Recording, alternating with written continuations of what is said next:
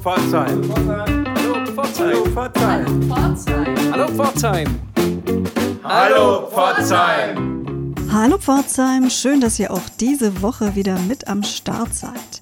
Heute haben wir einen besonderen Gast eingeladen, eine Künstlerin aus Berlin, die diese Stadt beehrt hat und wir haben die Gelegenheit natürlich gleich genutzt, sie zu interviewen. Käthe Kruse, freut euch drauf. Was haben wir noch, Sebastian? Außerdem haben wir natürlich wieder einige Veranstaltungen für euch rausgesucht an den bekannten Veranstaltungsstätten wie dem Koki, dem CCP, dem Kulturhaus Osterfeld oder auch dem Stadttheater. Vielleicht ist da auch was für euch mit dabei.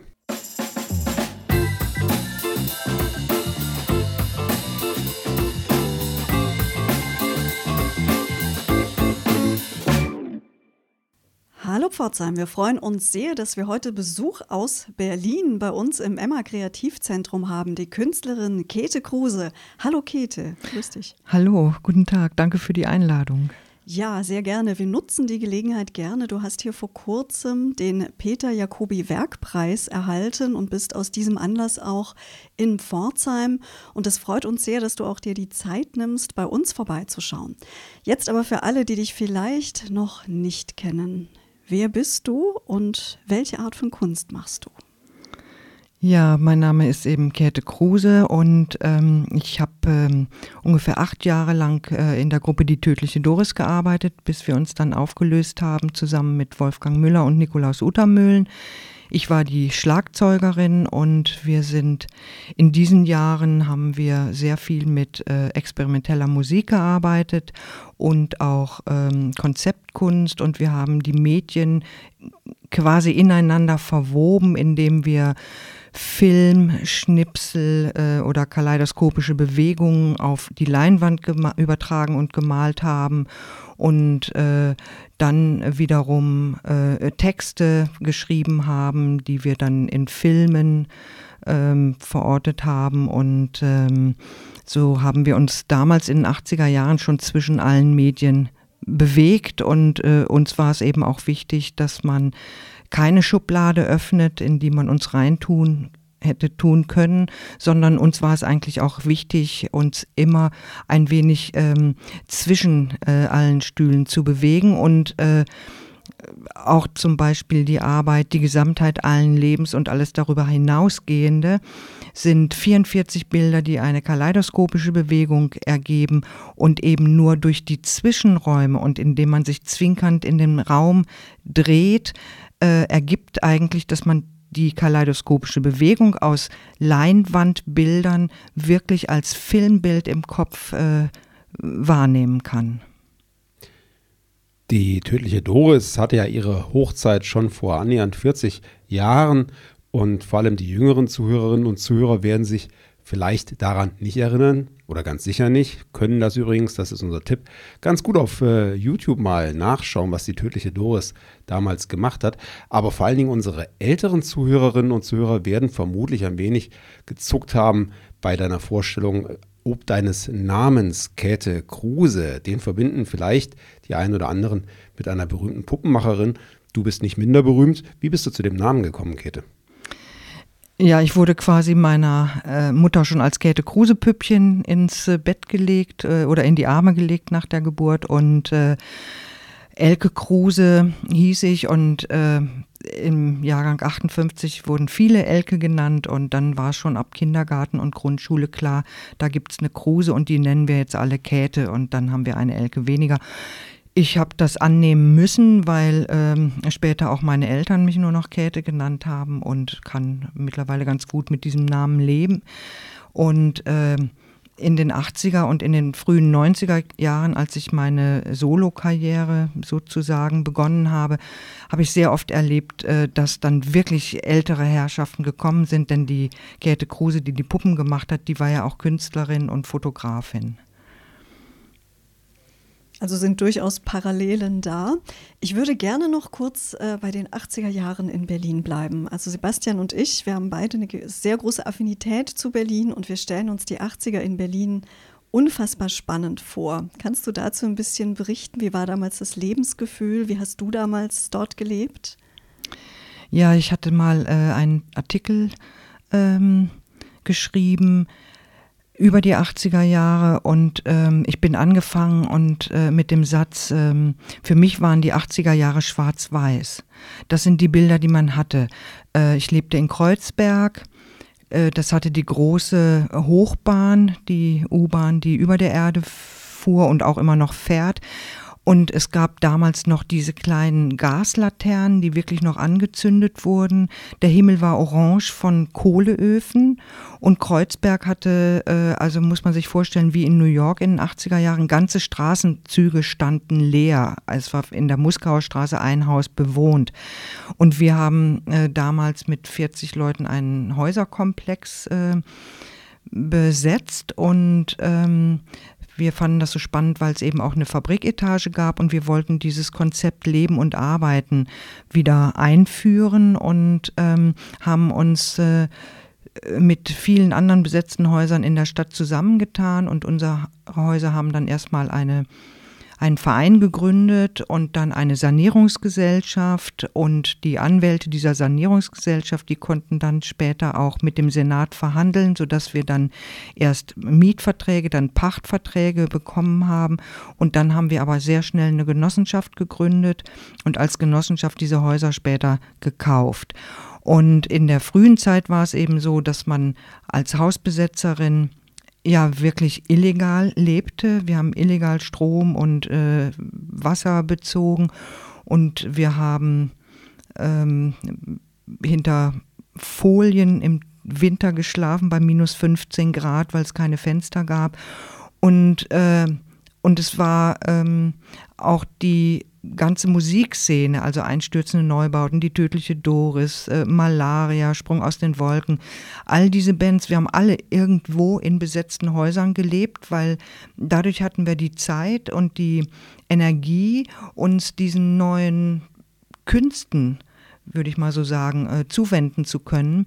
Und ähm, das muss man sich dann auch so vorstellen, dass alles parallel lief äh, abends die Demos, nachts die Durchsuchungen, äh, dann die äh, Nachtwachen, dann wieder die Konzerte, SO36, Dschungel war die legendäre Disco, in der man dann äh, die Nächte auch verbracht hat. Und tagsüber dann ähm, mit lackierten Fingernägel, Stöckelschuhen und Lackgürteln und Overall auf den Baustellen äh, gearbeitet, um die Häuser äh, bewohnbar zu machen. Ein ähm, ja, ein hochgradig äh, außergewöhnliches Lebensgefühl möchte ich nicht missen. Ja, das klingt danach, als hätte die Situation damals, die Lebenssituation, die Kreativität auch unheimlich befeuern können. Wenn du das mit dem Berlin von heute vergleichst, das ja doch anders ist, sehr viel anders, wo siehst du da heute Freiräume für junge Künstler, für junge Kreative, Kulturschaffende, sich so zu entwickeln mit diesen Freiräumen wie damals? Ja, äh, das ist gar nicht mehr möglich, weil die Freiräume gibt es eben nicht mehr. Es gab dann in den 90er Jahren, das ist auch super interessant, nach der Maueröffnung, äh, wo dann wieder plötzlich Diskos und Clubs entstanden sind, wo man durch so ein Kellerloch dann in ganz tolle Räume kam oder der ehemalige Tresor oder das E-Werk wo sich dann auch so eine ganz neue Szene mit äh, elektronischer Musik und Techno entwickelt hat. Und, ähm, und jetzt ist es eben in diesen Jahren so, dass alle also Berlin war ja auch ziemlich zerbombt und dass diese ganzen Freiflächen, diese Eckgrundstücke, diese äh, Spielwiesen äh, geschlossen werden und bebaut werden, was natürlich auch äh, notwendig ist, weil Berlin ist äh, wieder am Wachsen und ähm, das ist immerhin jetzt, glaube ich, eine viereinhalb Millionen Stadt und natürlich müssen die Leute wohnen. Aber was eigentlich das Problem ist, dass Berlin unter Wowereit sich angefangen hat, äh, auszuverkaufen und dass dann die Konzerne international zugegriffen haben und nicht nur Wohnungen oder mal Häuser gekauft haben, sondern ganze Häuserblöcke gekauft haben und die jetzt zum Teil leer stehen lassen, um den Wert zu steigern. Und das ist eigentlich ähm, ein politischer Fehler. Das hätte man so nicht machen müssen und deshalb ist jetzt für die jungen Leute das quasi unmöglich bezahlbaren Wohnraum überhaupt zu finden. Ich weiß, dass äh, manche äh, Studentinnen da für 600 Euro ein WG-Zimmer haben. Das heißt, die haben noch nicht mal ein eigenes Bad da dran oder irgendetwas. und ähm, in wirklich schlecht sanierten Häusern äh, zu sehr hohen Preisen leben müssen. Und dieses Gefühl der Weitläufigkeit, also wir haben ja angefangen als Besetzer aus diesen wir kamen ja als Studenten aus diesen ähm, Wohnungen in Seitenflügeln, wo man gleich äh, vom Treppenhaus aus in die Küche kam. Da war dann so eine Kochmaschine und dann gab es noch ein Zimmer hinten dran und eine Außentoilette im Treppenhaus. Und äh, ja, man wusch sich quasi in der Küche am Waschbecken. Und äh, also man kam schon aus so engen Verhältnissen in der Zeit, in den 80er Jahren und äh, auch in den 70ern. Oder aber man konnte dann in diesen riesengroßen herrschaftlichen Wohnungen äh, sieben, acht, zwölf Zimmerwohnungen, WGs äh, gründen. Das war auch toll, das war günstig, das war ähm, großartig heruntergekommen und bezahlbar. Und dann hat sich dann ja auch so entwickelt, dass ähm, wenn die Leute älter geworden sind, sind dann ein paar ausgezogen und es wurden dann immer weniger. Das heißt, äh, meine Kinder auch, äh, wir sind in dem besetzten Haus, wir haben erstmal alle Wände weggeschlagen, wir haben erstmal Essräume geschaffen, die quasi durch zwei Vorderhäuser gehen. Das war die Küche und der Esssaal für 40 Personen. Und äh, dann hatten wir auch dieses gemeinschaftliche Kochen. Das hat natürlich auch erleichtert, dass man nicht jeden Tag einen frischen Liter Milch holen musste, sondern dass man sich einfach da aus den vollen Regalen bedient hat. Es gab Großeinkäufe. Und meine Töchter sind eben in diesem Umfeld aufgewachsen und wir hatten äh, auch eine Acht-Zimmer-Wohnung, ähm, die über äh, zwei äh, Vorderhäuser und einen Seitenflügel ging. Und äh, wir haben aber das Konzept gehabt, dass äh, man alle Wohnungen und alle Etagen geöffnet hat und durch Treppenhäuser immer wieder die nächsten Wohnungen erreichen konnte, weil wir dann auch gedacht haben, man muss auch äh, weiterdenken, denn wenn die Kinder ausziehen oder sich Wohngemeinschaften an den Teeküchen verändern, dann ähm, kann man ja auch Zimmer wieder wegnehmen von dieser Wohnung und woanders äh, zusortieren. Weil das Problem jetzt in Berlin auch, und da geht auch niemand raus, wer eine große Wohnung hatte und den Mietvertrag noch hat, der verlässt den nicht, weil er kriegt nicht ein Zimmer für denselben Preis dieser großen Wohnung. Und dass jetzt Familien nicht mehr so großzügig äh, leben können und ihre Kinder aufwachsen lassen können, das ist natürlich auch ein Teil der Misere und dass ähm, die gar nicht in der Lage sind, wenn sie in so einer kleinen Wohnung als Studenten wohnten und dann drei Kinder haben, die können sich wirklich nicht mehr leisten, woanders zu wohnen, selbst wenn sie äh, in guten Arbeitsverhältnissen sind. Und die Jugend, die hat äh, kaum noch Freiräume. Es gibt jetzt, das ist toll, das gibt es aber auch schon seit 30 Jahren, dieses Atelierbüro, äh, eine Förderung von, für Künstlerinnen und Künstler vom Senat unterstützte Ateliers zu erhalten. Da kann man sich bewerben und das ist eine Chance auch für Künstlerinnen und Künstler noch an Orten zu arbeiten, wo es äh, relative Freiräume gibt.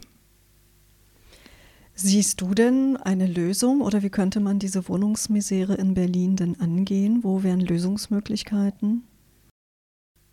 Ja, ich äh, fand das, was der Senat jetzt äh, angestimmt hatte, nämlich äh, den Mietendeckel, das fand ich einen guten Ansatz. Leider wurde das ja wieder gekippt äh, vom Bund.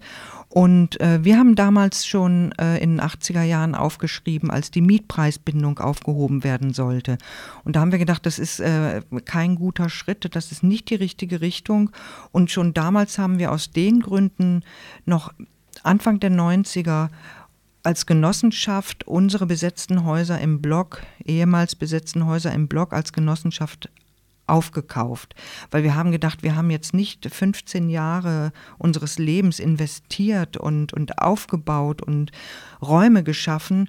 Und dann ist die Mauer aufgegangen und dann kommen die Spekulanten in die Stadt und nehmen uns diese Räume wieder weg. Also in dem Fall hatten wir das Gefühl, selbst kaufen hilft aber jetzt sind die Zeiten auch schon so, dadurch, dass Konzerne sich eingekauft haben, dass die Preise so sind, dass niemand mehr eine Chance hat, äh, sich mit einem kleinen Geld irgendwas zu kaufen. Und äh, dann hatte ich auch eine Weile überlegt, ob es gut sei, jetzt nochmal zu besetzen, weil in den 90er Jahren nach der Maueröffnung gab es ja dann in Ostberlin dann auch eine Bewegung der Hausbesetzer, wo wir Westberliner Hausbesetzer auch teilweise Häuser in unsere Genossenschaft aufgenommen haben. Aber auch das äh, kann ich heute nicht empfehlen, weil ähm, es ist nicht mehr so, dass äh, Berliner die Häuser oder kleine Berliner Firmen die Häuser leer stehen lassen, sondern es sind internationale Konzerne und da weiß man schon gar nicht mehr, mit wem man da zu verhandeln hat. Und das ist auch nicht mehr möglich. Also ich sehe erstmal nur eine politische Chance äh, und da müssen die Regierungen einfach einen Riegel davor schieben, sonst ist das total ausverkauft. Und dann werden die Städte auch nicht mehr lebenswert. Und wenn dann keine Kindergärten und keine Schulen mehr in den Innenstädten sein können, weil keine Familien mehr dort leben können, dann haben wir tote Innenstädte. Ja, das ist übrigens äh, ein Problem, das wir in Pforzheim ja auch haben. Das ist ein ganz schöner Bogen, den wir da spannen können. Die Innenstadt hat natürlich auch ein Problem, aber wir haben ja auch einen Wohnraummangel tatsächlich in der Stadt und Jetzt äh, gibt es eine Genossenschaft, die seit einiger Zeit versucht, einen Schlachthof, einen alten Schlachthof zu konvertieren zu einem inklusiven Wohnprojekt. Ich könnte mir vorstellen, da könnte eine, eine Expertin, die das selber schon mal durchgemacht hat, vor einigen Jahren, Jahrzehnten sicherlich auch was zu beitragen. Aber weshalb du ja heute hier bist, wir hatten es eingangs gesagt, du hast den Peter Jacobi Werkpreis gewonnen.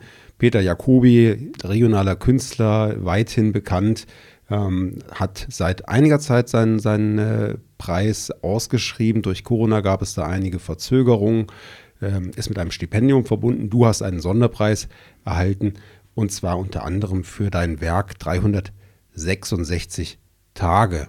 Magst du uns erzählen, was es damit auf sich hat? Ja, 366 Tage und ich sehe, das ist eine Doppelausstellung, die ich 2020 in Berlin hatte, einmal in der Galerie Nord, das ist der Kunstverein Tiergarten und einmal in meiner Galerie Zwinger.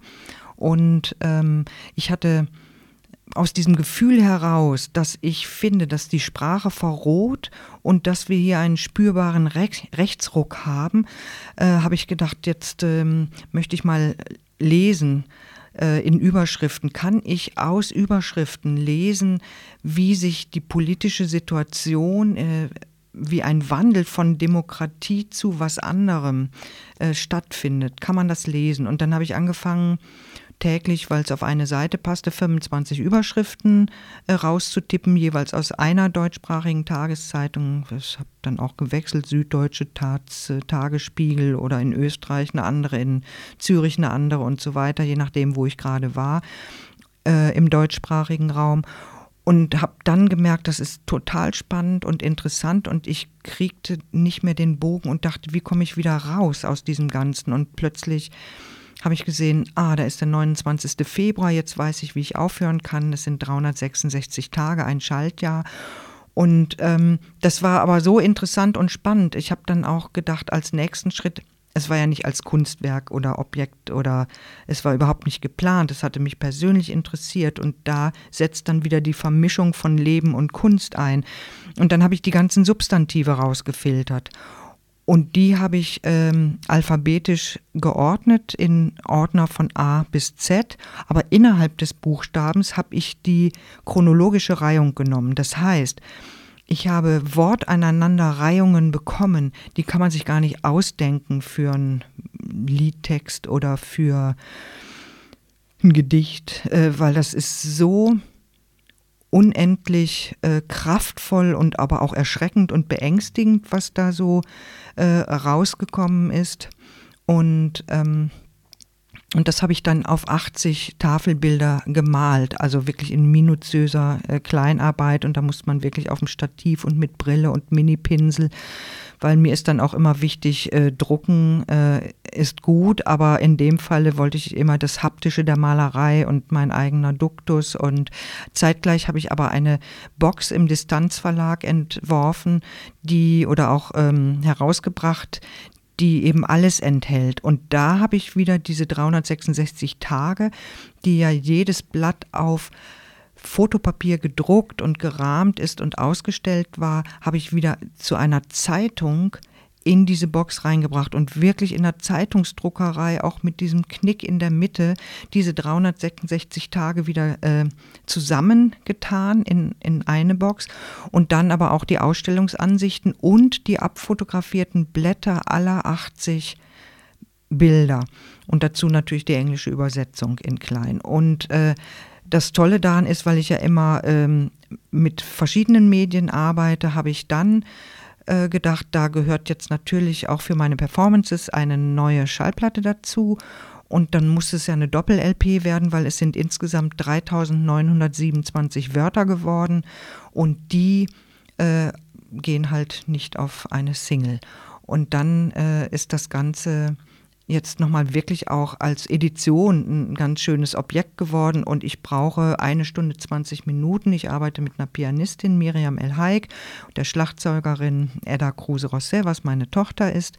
Und ähm, im Studio hat Alexander Hacke, ähm, der hat ein Studio in Berlin, Studio 65, und der hat mir natürlich auch sehr geholfen, aus den Sounds, die ich mitgebracht habe, auch ganz tolle Teppiche und Soundteppiche noch unters Piano zu legen. Und ähm, das ist mein neuestes äh, Werk, genau.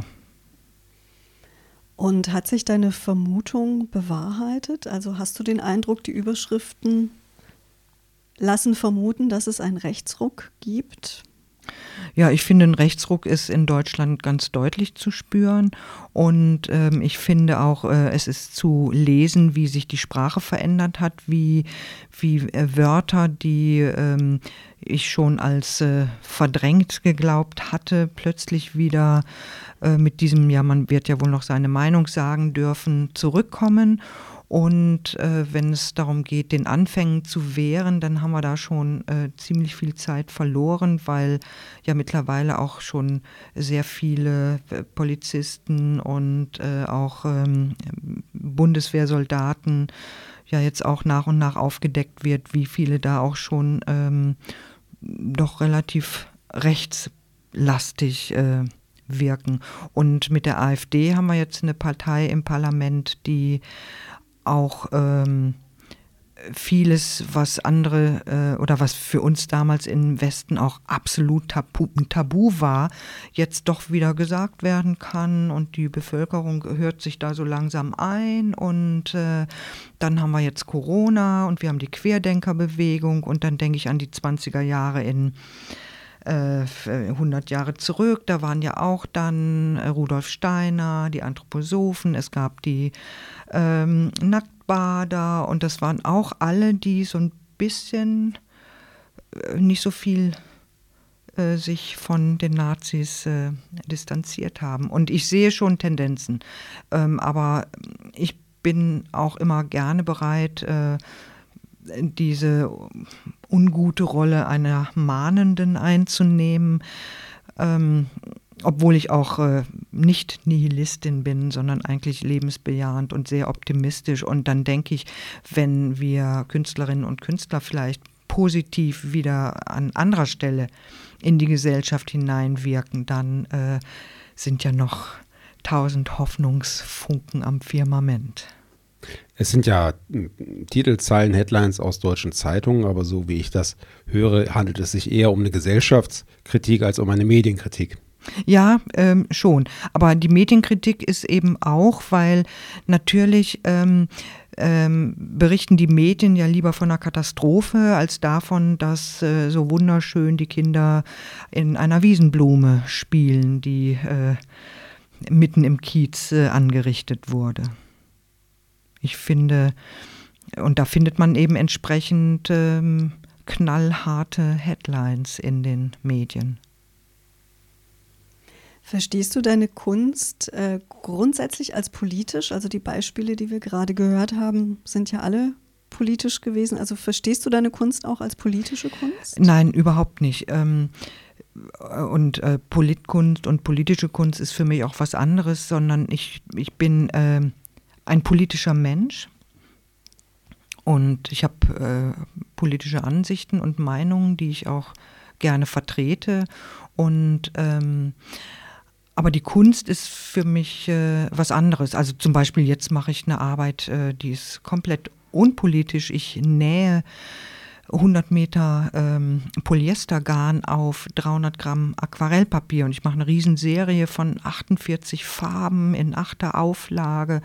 Es ist total meditativ, an der Nähmaschine immer so hoch und runter zu nähen und es ist, es sind unheimlich schöne Bilder, so monochrome äh, Farb Tafeln, die nicht gezeichnet, sondern genäht sind. Und na klar habe ich da mich auch erstmal auf Annie Albers bezogen, die äh, sich immer darüber geärgert hatte, dass sie in Zeiten des Bauhauses äh, wo Gropius gesagt hat, ja, und ihr Frauen, ihr macht die, ihr nehmt die Fäden und die Wolle und macht die Webarbeiten und so weiter und die Herren äh, nehmen das Papier und die Leinwand und machen die Kunst. Und dann habe ich gedacht, nee, also das ist auch eine Haltung, da möchte ich dann auch drüber stehen. Ich nehme den Faden und nähe ihn auf Papier und das ist Kunst.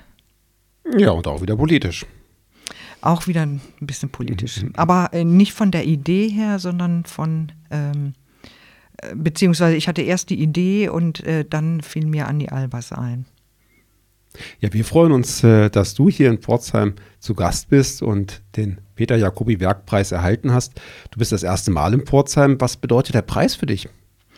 Also der Preis ist ähm, ein eigens für mich eingerichteter Ehrenpreis. Äh, auch für mein Werk. Äh, 40 Jahre äh, Künstlerin, Musikerin, Autorin und ähm, ich mache auch Filme, also das ist wirklich für mein Gesamtwerk und äh, dieses äh, zwischen den Medien und hinter den Medien und das Wechselhafte der Medien, ähm, da gab es ja früher noch gar keine Begriffe für, aber mir war es auch immer wichtig, ähm, aus dem Dilettantismus heraus auch. Ich war äh, mit der tödlichen Doris schon bekannt, bevor ich angefangen habe, visuelle Kommunikation zu studieren. Und mir ist natürlich auch dieser Preis dann auch äh, gerade von Peter Jacobi und gerade aus der ähm, Hochschule Pforzheim ähm, so wichtig, weil diese Schule ja auch ähm, eine Design- und gestaltende Schule ist. Und ich begreife mich ja auch als, äh, es sind ja ganz viele Designansätze, die ich in meiner Kunst auch habe. Und äh, die ganze Streifenmalerei, das ist auch eine Designarbeit. Und ähm, deshalb finde ich das als allerersten Ehrenpreis meines Lebens, da fühle ich mich wahnsinnig geehrt und da habe ich mich, äh, äh das hat mich sehr ähm, ergriffen. Ja, ganz toll. Danke an Peter Jacobi und danke an Pforzheim. Wirst du dir den Pforzheim auch ein bisschen ansehen? Hast du die Gelegenheit, hier noch ein bisschen die Stadt zu begutachten oder was wirst du hier unternehmen? Ja, ich möchte unbedingt noch ins Schmuckmuseum. Also das habe ich mir vorgenommen, deshalb habe ich auch erst am ganz späten Nachmittag mein Rückzugticket ähm, genommen, damit ich da gleich noch zwei, drei Stunden in, mich in diesem Museum bewegen kann. Und Peter Jacobi hatte mir gestern ja schon ein paar Skulpturen gezeigt. Und da freue ich mich auch, wenn ich dann noch weitere von ihm sehen kann. Ja, direkt vor dem Schmuckmuseum stehen übrigens zwei Stelen von Peter Jacobi. Da wirst du auf jeden Fall vorbeikommen. Für deinen Besuch wünschen wir dir alles Gute, äh, spannende Erkenntnisse. Wir können dir das sehr ans Herz legen, unser Schmuckmuseum.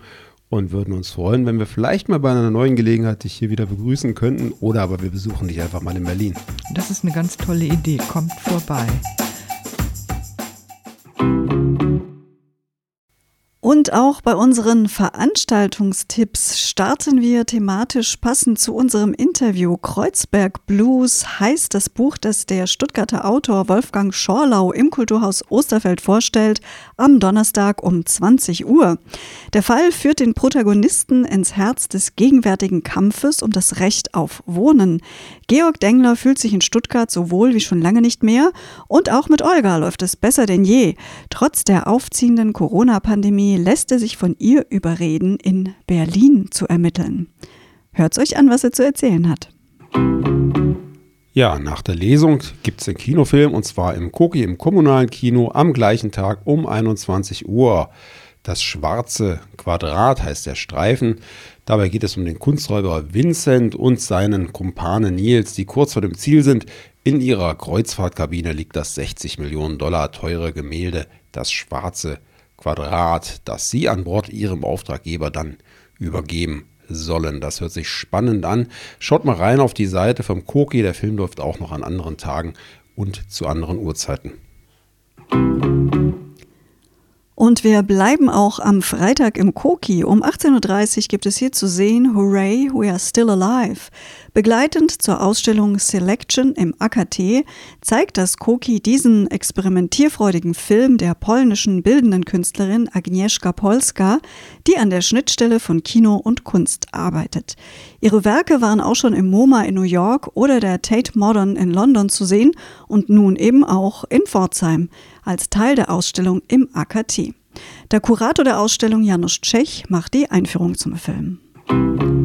Am Samstag um 15 Uhr im Figurentheater Mottenkäfig wird das Kindermärchen Die wundersame Nacht gespielt. Richtet sich an Kinder ab vier Jahren und ist ein Gastspiel des Figurentheaters September aus Mülheim. Am Sonntag geht es weiter im Emma Kreativzentrum. Von 11 bis 18 Uhr erwartet euch hier die schöne Bescherung. In der stimmungsvollen Atmosphäre des ehemaligen Jugendstilbades präsentiert der Designmarkt Schöne Bescherung an den ersten beiden Adventssonntagen hochwertige Weihnachtsgeschenke.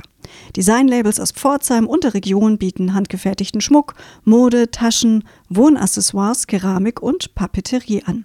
Es gibt auch einen digitalen Ausstellungskatalog, den findet ihr unter www.schöne mit oe-bescherung-pforzheim.de. Und als letztes haben wir euch noch einen Tipp für den Sonntag. Um 20 Uhr steht Bodo Wartke mit seinem Programm Wandelmut auf der Bühne im CCP. Das Ganze ist eine Veranstaltung des Kulturhauses Osterfeld. Mit seinem Klavier-Kabarettprogramm erforscht Bodo Wartke eine beständig in allem wirkende Dynamik, das Wechselspiel von Stetigkeit und Wandel, dieser fortwährenden Veränderung zu begegnen, ihre Verunsicherungen zu beschreiben und die sich bietenden Möglichkeiten zu gestalten, macht sich der Klavierkabarettist neugierig und in virtuos gereimter Manier auf den Weg. Das heißt es im Programmheft. Wir sind mindestens genauso gespannt wie ihr. Schaut doch mal vorbei.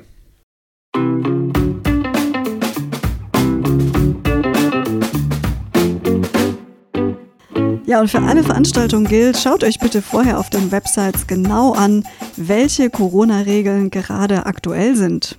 Ja, und weiterhin vorsichtig bleiben, Abstand halten, Maske tragen und den Nachbarn, die Nachbarin nicht direkt ins Gesicht husten. Wir wünschen euch eine tolle Kulturwoche. Bleibt gesund. Bis dann. Tschüss sagen. Anna und Sebastian. Auf drei. Eins, zwei.